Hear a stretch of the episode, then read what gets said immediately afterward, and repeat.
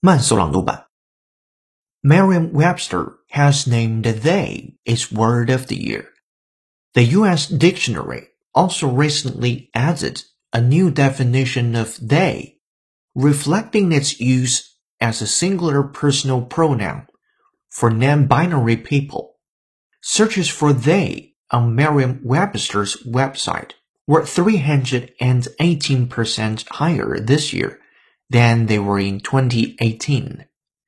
British pop star Sam Smith came out as non-binary in March, and in September confirmed on Instagram that their pronouns were they or them.